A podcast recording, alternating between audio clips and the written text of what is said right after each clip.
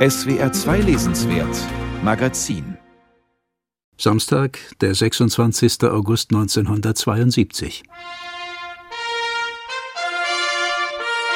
Ich erkläre die Olympischen Spiele München 1972 zur Feier der 20.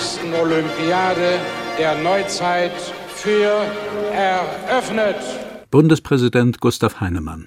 50 Jahre ist das her, und gleich drei Bücher wecken Erinnerungen an das, was die Olympischen Spiele 1972 in München sein sollten und wollten, und wie der Mordanschlag palästinensischer Terroristen am 5. September all das beendete der Tag des Attentats, das sich ja quasi durch die Live-Übertragung im Fernsehen vor den Augen der Welt entfaltet hat, dieses Kommensehen des Unheils, das war eine Kollektiverfahrung, die für viele die Ankunft des internationalen Terrorismus signalisiert hat. Es gab vorher Terrorismus, aber die Wahrnehmung hat damit angefangen, stellt Roman Deininger fest. Der Chefreporter der Süddeutschen Zeitung und sein Kollege Uwe Ritzer haben mit die Spiele des Jahrhunderts bei DTV ein Buch vorgelegt, das präzise und spannend beschreibt, wie vor 50 Jahren die Bundesrepublik Deutschland den Schatten der NS-Vergangenheit etwas entgegenzusetzen versuchte. Weltoffenheit, Modernität, Freundlichkeit, Gelassenheit. Heitere Spiele eben bei der Arbeit sind wir schnell darauf gestoßen, dass die Geschichte dieser Spiele 72 nicht vollständig wäre, wenn man sich nur beschränkt auf diese gut zwei Wochen im Spätsommer 1972, sondern dass man weiter ausgreifen muss. Und deswegen haben wir dann in den 30er Jahren begonnen, weil diese äh, Spiele, die Hitler-Spiele 1936 von Berlin, der Referenzpunkt waren, durch die man das, was 1972 versucht wurde, erst verstehen kann. Berlin 1936 die Nazispiele und ihre lange Nachwirkung. Ob in Person von Willi Daume, der aus seiner eigenen NS-Vergangenheit Konsequenzen gezogen hatte und in dem jungen Münchner Oberbürgermeister Hans-Jochen Vogel den kongenialen Partner für das Projekt München 1972 fand. Und natürlich taucht Avery Brundage auf, jener amerikanische Sportfunktionär, der Rassismus und Antisemitismus des NS-Regimes ignorierte und 1936 dafür sorgte, dass das Olympiateam der USA die Hitlerspiele nicht boykottierte.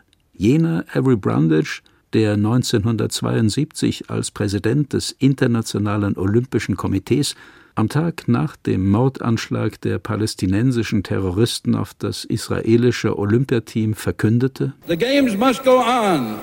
Die Olympischen Spiele von München sind weitergegangen, auch nach der Ermordung aller elf israelischen Geiseln und eines deutschen Polizeibeamten. Weitermachen nach diesem Anschlag 1972 höchst umstritten. Im Abstand von 50 Jahren wahrscheinlich die richtige Entscheidung. Zu diesem Schluss gelangt man auch nach der Lektüre des Buches München 72, ein deutscher Sommer von Markus Braukmann und Gregor Schölgen bei DVA. Die Geschehnisse von Tag 1 bis Tag 17 der Olympischen Spiele in chronologischer Reihenfolge mit Rückblenden aus der Perspektive von Sportlern und Zeitzeugen. Ein Drehbuch. Man sieht den Film im Kopf, erinnert sich an die Fernsehbilder von damals an Fehler und Versäumnisse. Markus Braukmann, Filmautor bei RTL und Pro7. Das ist alles fürchterlich. Wenn man sieht, wie Stunde um Stunde verstreicht und wie die Behörden überfordert sind mit der Situation, unser schönes Sommerfest, unser Schaufenster der Welt gegenüber, das ist für die Deutschen, für die Generation München 72 ein harter Schlag, aber bitte immer noch sehen im Verhältnis die Opfer dieses Tages sind die israelischen Familien, der israelische Staat. Das ist die wahre Katastrophe. Und das passiert auf deutschem Boden 27 Jahre nach dem Ende des Holocaust.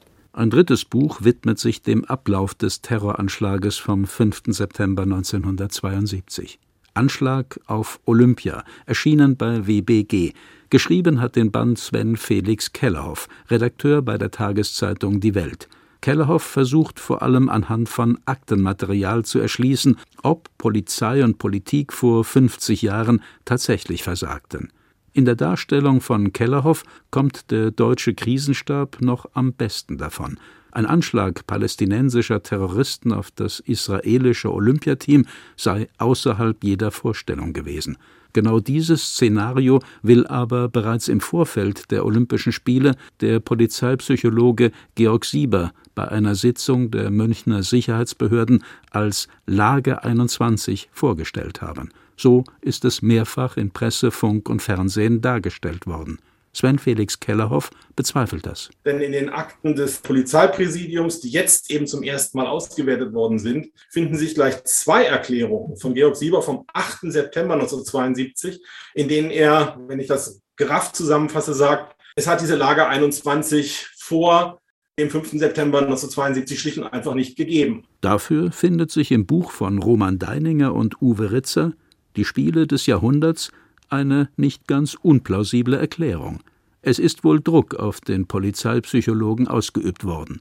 Zitat Ein Oberkommissar der Kriminalpolizei klingelt bei Sieber zu Hause und fordert die Herausgabe von dessen Olympiaunterlagen. 50 Jahre später sind diese Olympischen Spiele von München immer noch nicht zu Ende.